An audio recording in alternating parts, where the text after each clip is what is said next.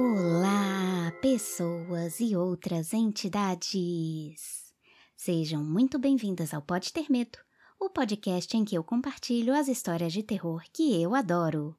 A história de hoje se chama Miriam e foi escrita em 1945 pelo Truman Capote, cujo nome com certeza não se pronuncia assim, mas é a vida. Na época, esse conto saiu numa revista e ganhou um prêmio de melhor primeira história publicada. Eu acho ela muito interessante, principalmente se você analisa pelo subtítulo que ela recebeu quando foi republicada nos anos 80. Miriam, uma clássica história de solidão. O Capote era novinho quando publicou esse conto, e uma curiosidade legal é que, na época em que saiu na revista, ele recebeu uma cartinha de uma moça. A gente não tem acesso a essa carta, mas tem a carta de resposta dele. E nessa resposta ele está meio despeitado, falando que a leitora não entendeu o conto e explica algumas coisas sobre a história. Eu entendo, né? Porque imagina, você passa eras escrevendo sua obra-prima e publica, e aí fica esperando ansioso pela opinião dos fãs. Daí o primeiro feedback que você recebe é: não entendi. Eu até ia ler essa cartinha dele aqui, mas aí eu resolvi não ler não, que é para não restringir a imaginação de vocês quanto à interpretação da história. Se vocês quiserem, eu posso publicar ela depois no Instagram com a tradução, porque ela só tá em inglês na internet. Quem quiser é só falar comigo lá no Insta, arroba pode ter medo. Falem comigo, tá, gente? Nem a Simone fala mais comigo, porque agora ela tá namorando. Então vamos à história. E lembre-se, não precisa ter medo. Mas se quiser, pode.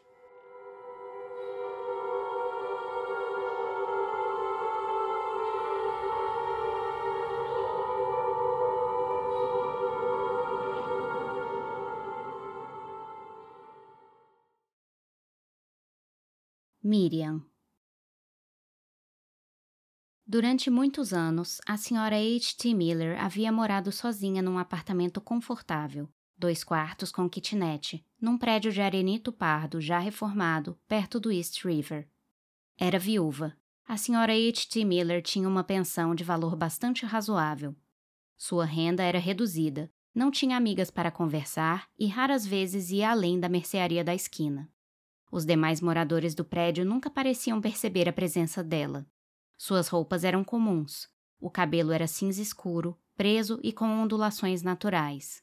Ela não usava cosméticos. Suas feições eram simples e discretas, e no último aniversário fizera 61 anos. Suas atividades raramente eram espontâneas. Conservava os dois quartos imaculados, fumava um cigarro de vez em quando, fazia a própria comida e cuidava de um canário. Então conheceu Miriam. Nevava naquela noite. A senhora Miller tinha terminado de enxugar a louça do jantar e passava os olhos num jornal vespertino quando viu o anúncio de um filme que estava sendo exibido num cinema ali perto. O título soava bem, então ela se enfiou no seu casaco de pele de castor, amarrou as galochas e saiu do apartamento, deixando uma luz acesa no vestíbulo. Nada a perturbava mais que a sensação de escuridão. A neve estava fina, caía de leve, nem deixava marcas na calçada. O vento que vinha do rio só batia nos cruzamentos. A senhora Miller se apressava, a cabeça curvada, distraída como uma toupeira que cava uma trilha que não sabe onde vai dar. Parou numa drugstore e comprou um pacotinho de balas de hortelã. Uma fila comprida se estendia na frente da bilheteria. Ela tomou seu lugar no fim da fila. Todos iam ter de esperar um pouco, uma voz cansada resmungou. A senhora Miller vasculhou sua bolsa de couro até juntar exatamente o dinheiro trocado para pagar o ingresso. A fila parecia não ter pressa nenhuma, e ela, olhando em volta para se distrair, de repente notou uma garotinha parada embaixo da marquise. Tinha o cabelo mais comprido e mais estranho que a senhora Miller já vira, totalmente branco-prata, como de um albino. Descia até a cintura em fios lisos e soltos. Era magra e de físico frágil, Havia uma elegância simples, especial, no seu jeito de se postar, com os polegares metidos nos bolsos de um casaco bem justo de veludo cor de ameixa. A senhora Miller sentiu-se estranhamente agitada e, quando a garotinha lançou um olhar na sua direção, sorriu com simpatia. A garotinha aproximou-se e disse: A senhora se importa de me fazer um favor? Com todo prazer, se eu puder, respondeu a senhora Miller. Ah, é muito fácil. Eu só queria que a senhora comprasse um ingresso para mim, senão eles não me deixam entrar.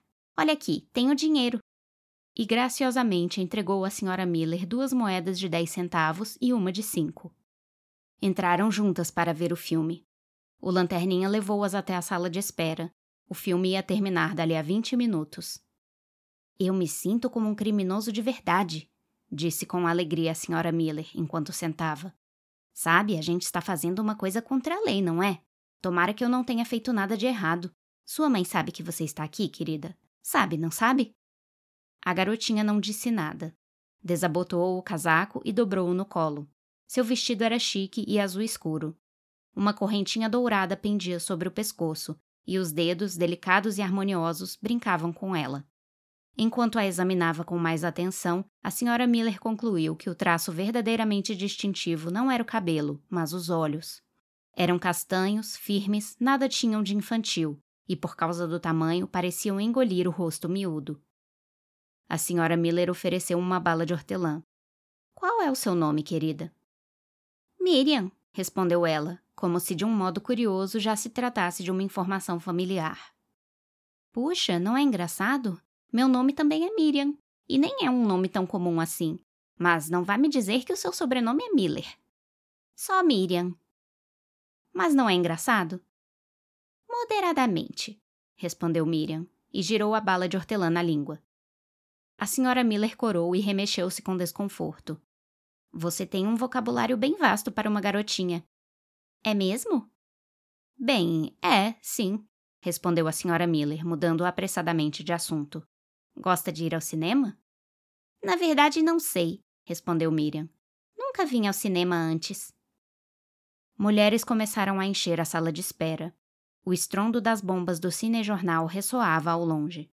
A senhora Miller levantou-se, apertando a bolsa debaixo do braço. Acho melhor me apressar se quiser pegar um bom lugar, disse. Foi bom conhecer você. Miriam respondeu com um levíssimo aceno da cabeça. Nevou a semana inteira. Rodas e passos não faziam ruído na rua, como se a atividade de viver prosseguisse em segredo detrás de uma cortina embaçada, mas impenetrável. No silêncio que caía lá fora, não havia céu nem terra, só neve pairando no vento, congelando no vidro da janela, resfriando os quartos, amortecendo e silenciando a cidade.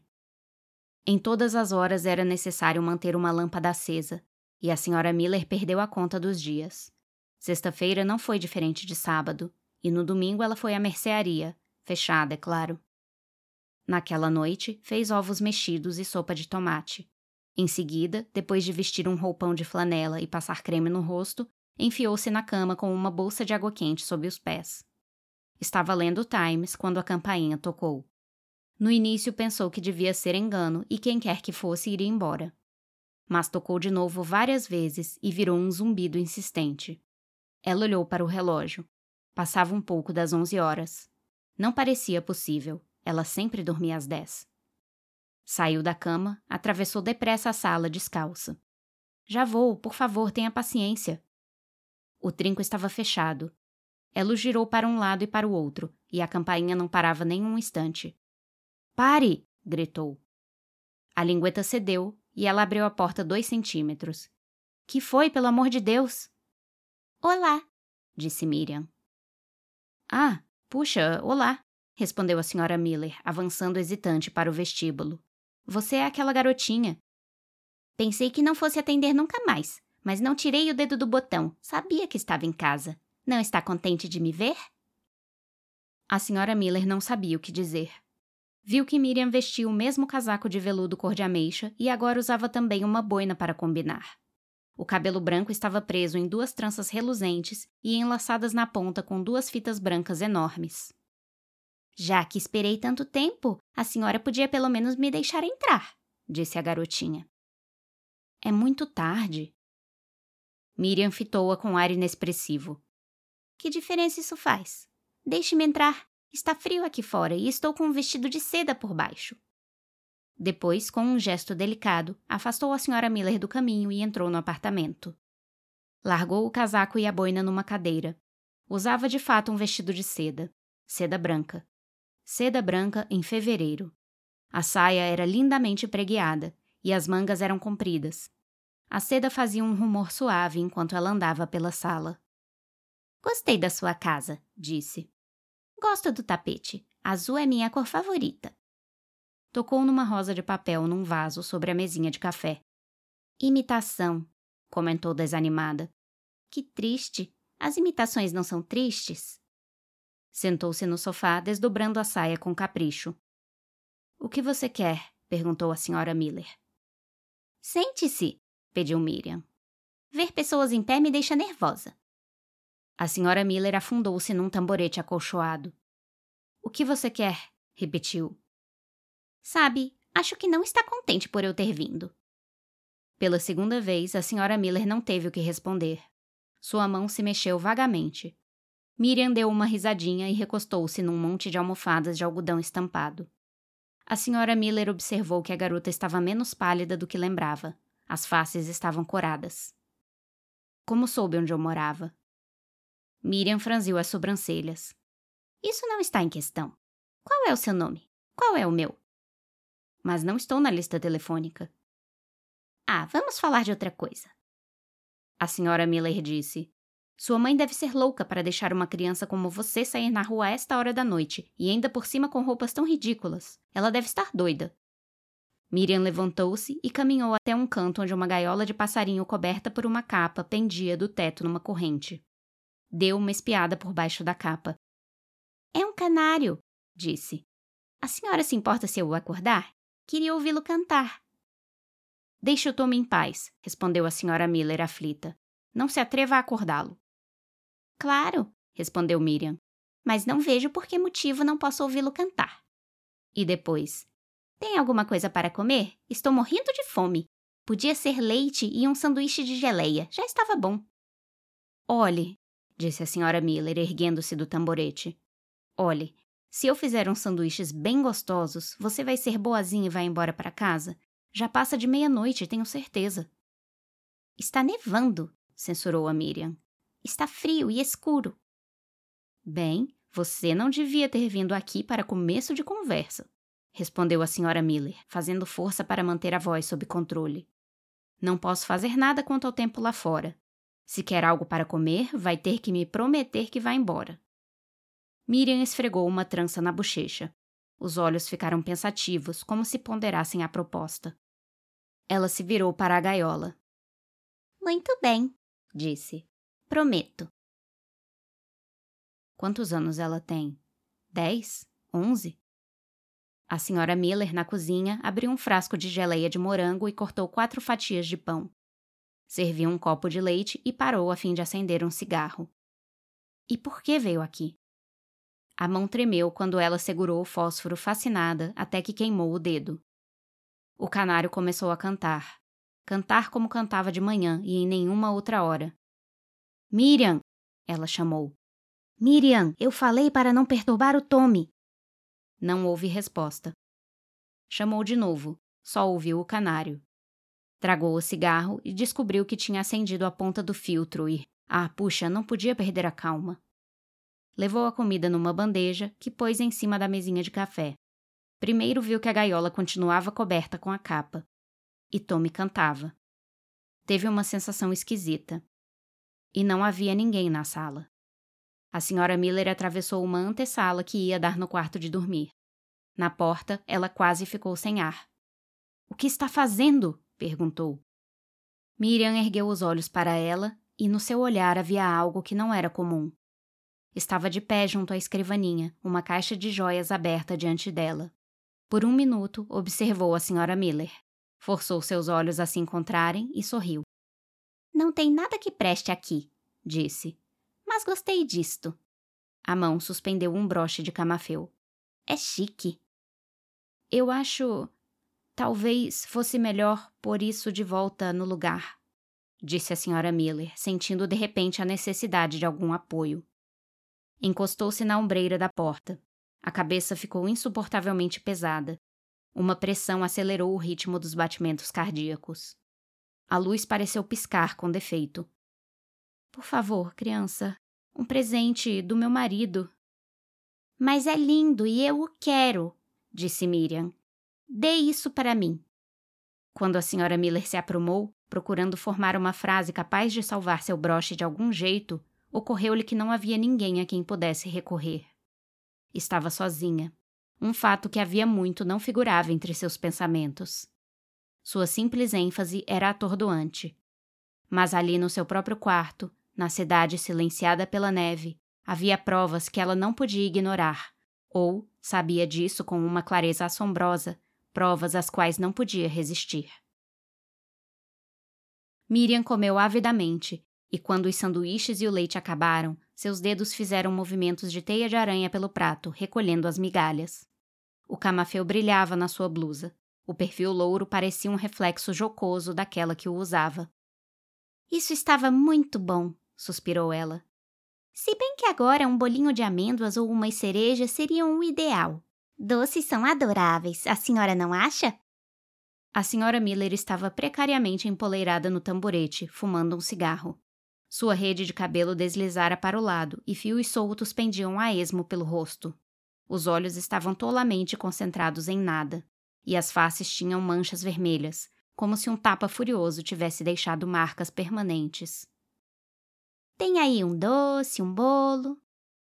A senhora Miller bateu a cinza no tapete. Sua cabeça balançou de leve enquanto tentava ajustar o foco dos olhos. Você prometeu ir embora se eu fizesse os sanduíches, disse. Puxa, prometi, é? Foi uma promessa e eu estou cansada e não estou me sentindo nada bem. Não precisa ficar chateada, disse Miriam. Estou só brincando. Pegou o casaco, pendurou-o no braço e ajeitou a boina na cabeça diante de um espelho. Em seguida, se curvou bem perto da senhora Miller e sussurrou: Me dê um beijo de boa noite. Por favor, prefiro não dar, respondeu a senhora Miller. Miriam ergueu um ombro, arqueou uma sobrancelha. Como quiser, disse. E seguiu direto para a mesinha de café. Agarrou o vaso que continha as rosas de papel, levou-o até o local onde a superfície do chão estava vazia e arremessou-o para baixo. Vidros espalharam-se para todos os lados e ela pisoteou o buquê. Depois, lentamente, caminhou até a porta, mas antes de fechá-la, olhou para trás na direção da senhora Miller, com uma curiosidade marotamente ingênua. A senhora Miller passou o dia seguinte na cama. Levantou-se uma vez para dar comida para o canário e beber uma xícara de chá. Tirou a temperatura e não tinha febre, Ainda assim, seus sonhos estavam febrilmente agitados. O caráter desequilibrado dos sonhos perdurava mesmo enquanto ela fitava o teto com os olhos bem abertos, deitada. Um sonho se mesclava aos outros, como um tema vagamente misterioso numa sinfonia complicada, e as cenas que retratava eram delineadas de forma incisiva, como que desenhadas por uma mão dotada de grande vigor. Uma garotinha, com um vestido de noiva e uma grinalda de folhas, guiava um grande cortejo que descia a trilha de uma montanha. E no meio dessa gente reinava um silêncio fora do comum, até que uma mulher lá atrás perguntou: Para onde ela está nos levando? Ninguém sabe, respondeu uma velha que marchava na frente. Mas ela não é mesmo bonita? acrescentou uma terceira voz. Não parece uma flor coberta pela geada? Tão brilhante e branca, Terça-feira de manhã ela acordou sentindo-se melhor. Fortes riscas de sol inclinando-se através das persianas lançavam uma luz estilhaçante sobre seus devaneios sadios. Abriu a janela para descobrir um dia de degelo, ameno como na primavera. Uma leva de nuvens novas e limpas encolhia-se contra um céu vasto e azul, fora de estação, e por cima da linha baixa dos telhados, ela conseguia avistar o rio e a fumaça que saía das chaminés dos rebocadores e se curvava ao vento morno. Um grande caminhão prateado arava a rua atravancada pela neve. Seu motor ressoava no ar com um zumbido. Depois de arrumar o apartamento, ela foi à mercearia descontar um cheque e seguiu até os Shrafts, onde tomou o café da manhã e bateu um papo descontraído com a garçonete. Ah, fazia um dia lindo, mas parecia um feriado, e seria uma grande bobagem ir para casa. Tomou um ônibus na Avenida Lexington e foi até a Rua 86. Ali resolveu fazer umas comprinhas. Não tinha a menor ideia do que queria ou do que precisava, mas andou sem rumo, atenta apenas aos passantes, enérgicos e preocupados, que lhe davam uma perturbadora sensação de isolamento. Foi enquanto aguardava na esquina da terceira avenida que viu o homem. Um velho de pernas arqueadas e curvado debaixo de uma braçada de pacotes estufados. Usava um casaco marrom surrado e um boné xadrez. De repente, se deu conta de que os dois, ele e ela, estavam trocando um sorriso. Nada havia de amistoso naquele sorriso. Eram só dois frios tremores de reconhecimento. Mas ela teve a certeza de que nunca o tinha visto antes. Ele estava parado junto a um poste, e quando ela atravessou a rua, virou-se e a seguiu. Continuou bem perto. Pelo canto do olho, ela observava o reflexo dele oscilando nas vitrines das lojas. Então, no meio do quarteirão, parou e encarou-o. Ele também parou e inclinou a cabeça, sorrindo. Mas o que ela poderia dizer ou fazer? Ali, em plena luz do dia, na Rua 86. Era inútil, e, com desprezo por seu próprio desamparo, acelerou o passo. Agora a Segunda Avenida é uma rua desoladora, feita de restos e detritos, em parte paralelepípedo, em parte asfalto, em parte cimento, e sua atmosfera de abandono é permanente. A senhora Miller caminhou cinco quarteirões sem encontrar ninguém, e durante todo o tempo o constante esmigalhar das passadas dele na neve soou próximo. E quando ela chegou a um florista, o ruído ainda estava perto, Entrou depressa e olhou através da vidraça da porta enquanto o velho passava lá fora. Ele mantinha os olhos fixos em frente e não reduziu o ritmo dos passos, mas fez uma coisa estranha e reveladora. Deu um leve toque no boné. Seis brancas, a senhora disse? perguntou o florista. Sim, respondeu ela. Rosas brancas.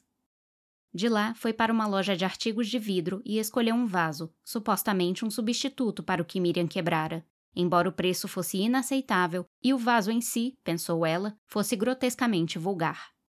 Mas uma série de compras inexplicáveis havia começado, como que segundo um plano pré-estabelecido, um plano do qual ela não tinha o menor conhecimento ou controle. Comprou um saco de cerejas carameladas e, num lugar chamado Confeitaria Knickerbocker, pagou 40 centavos por seis bolinhos de amêndoa. Ao longo da última hora, o tempo tinha esfriado outra vez.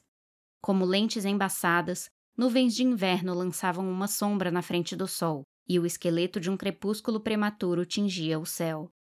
Uma névoa úmida misturada com o vento e com as vozes de algumas crianças que faziam algazarra em montes de neve acumulados nas sarjetas parecia solitária e triste. Logo caiu o primeiro floco, e quando a senhora Miller chegou à casa de Arenito Pardo, a neve já caía numa tela ondulante, e as pegadas sumiam logo depois de ser deixadas para trás. As rosas brancas foram dispostas de forma decorativa no vaso. As cerejas carameladas reluziam numa travessa de cerâmica. Os bolinhos de amêndoa, polvilhados com açúcar, aguardavam bem à mão.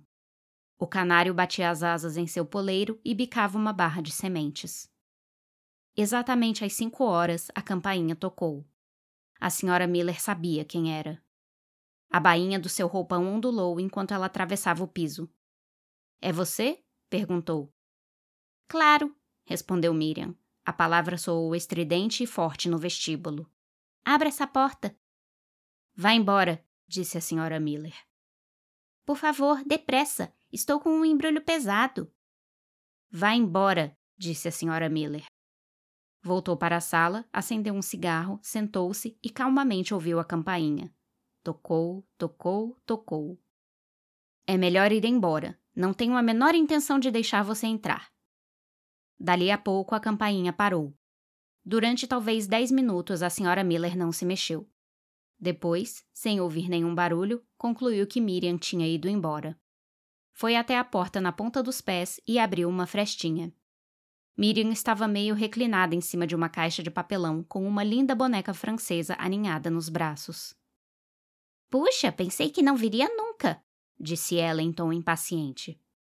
Tome, me ajude a levar isto para dentro. É terrivelmente pesado.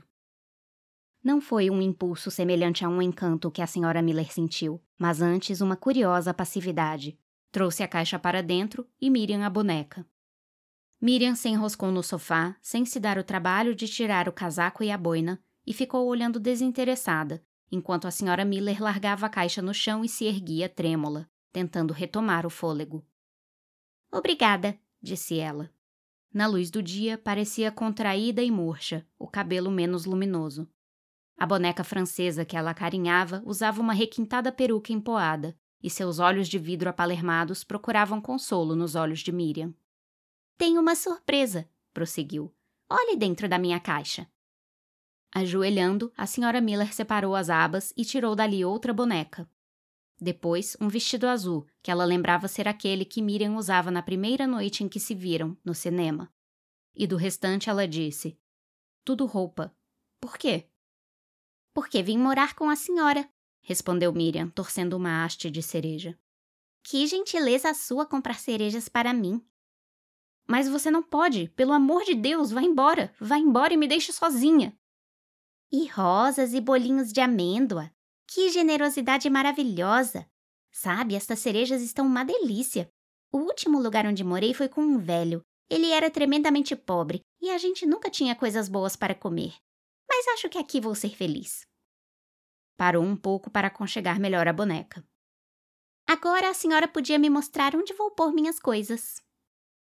O rosto da senhora Miller dissolveu-se numa máscara de linhas vermelhas e feias.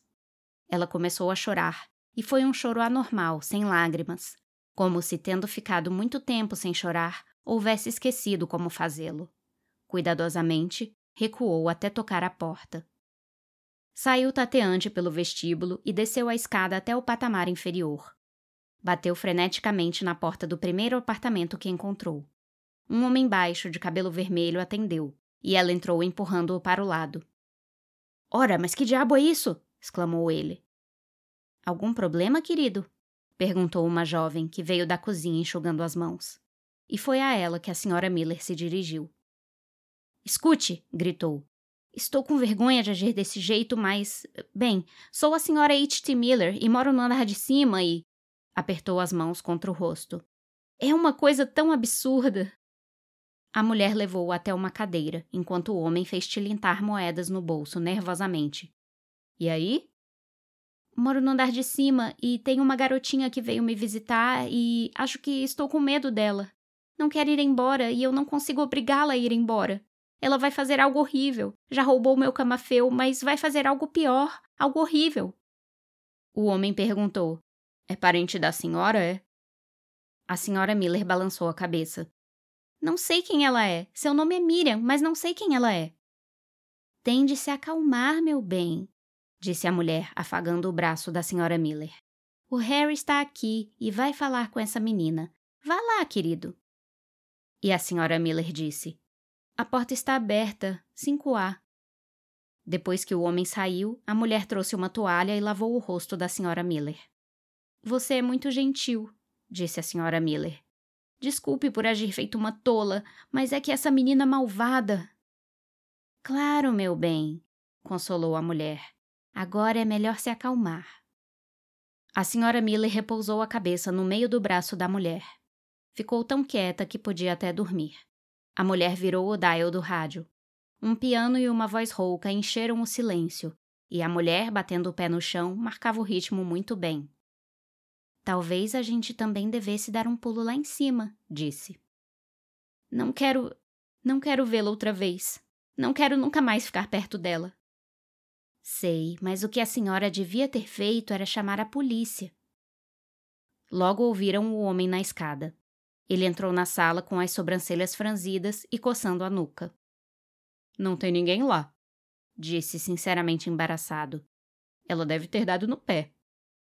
Harry, você é uma besta, declarou a mulher. Ficamos aqui o tempo todo e a gente teria visto se ela. Parou de repente, pois o olhar do homem era penetrante. Olhei tudo, respondeu. E acontece que não tem ninguém lá em cima. Ninguém, entendeu? Diga-me uma coisa, pediu a senhora Miller, levantando-se. Viu uma caixa grande? Ou uma boneca? Não, senhora, não vi. E a mulher, como se pronunciasse um veredito, disse: Puxa, quem diria? A senhora Miller entrou com suavidade no seu apartamento. Andou até o centro da sala e ficou ali absolutamente imóvel. Não, de certo modo, nada havia mudado. As rosas, os bolinhos e as cerejas estavam no mesmo lugar. Mas era uma sala vazia, mais vazia do que se a mobília e os objetos não estivessem presentes, sem vida e petrificados numa palidez fúnebre. O sofá avultava diante dela com uma estranheza nova, Seu vazio tinha um significado que seria menos penetrante e aterrador se Miriam estivesse enroscada em cima dele. A senhora Miller olhou fixo para o espaço onde lembrava ter posto a caixa, e por um momento o tamborete rodopiou desesperadamente. E ela olhou pela janela. Sem dúvida o rio era real. Sem dúvida a neve estava caindo. Só que ninguém podia ser testemunha fidedigna de coisa nenhuma. Miriam, ali, tão real. E, contudo, onde estava ela? Onde? Onde? Como que se movendo num sonho, afundou numa cadeira. A sala estava perdendo a forma. Estava escura e ficava mais escura ainda, e não se podia fazer nada. Ela não conseguia erguer a mão para acender uma lâmpada. De súbito, fechando os olhos, sentiu uma onda subir, como um mergulhador que emerge de uma profundidade maior, mais verde. Em horas de terror ou de imensa aflição, há momentos em que a mente aguarda como que uma revelação, enquanto uma meada de calma é urdida por cima do pensamento. É como o sono ou um transe sobrenatural, e durante essa calmaria vem a consciência de uma força de raciocínio sereno. Bem, e se ela nunca tiver mesmo conhecido uma garota chamada Miriam? E se ela ficou estupidamente assustada na rua? No fim, como tudo mais, não tinha a menor importância, pois a única coisa que perdeu para Miriam foi sua identidade.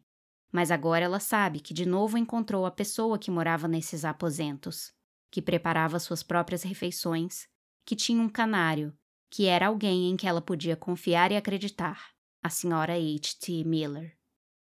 Enquanto ouvia atenta e satisfeita, percebeu um som duplo. Uma gaveta de escrivaninha abriu e fechou. Ela pareceu ter ouvido o barulho muito depois de ele terminar, o abrir e o fechar. Depois, aos poucos, a rispidez do som foi substituída pelo murmurar de um vestido de seda. E esse ruído, sutilmente suave, aproximava-se cada vez mais e crescia em intensidade, até que as paredes tremeram com a vibração e a sala começou a ruir debaixo de uma onda de sussurros. A senhora Miller contraiu-se e abriu os olhos num olhar fixo e abismado. Olá, disse Miriam. E este foi Miriam. Espero que tenham gostado e até a próxima história.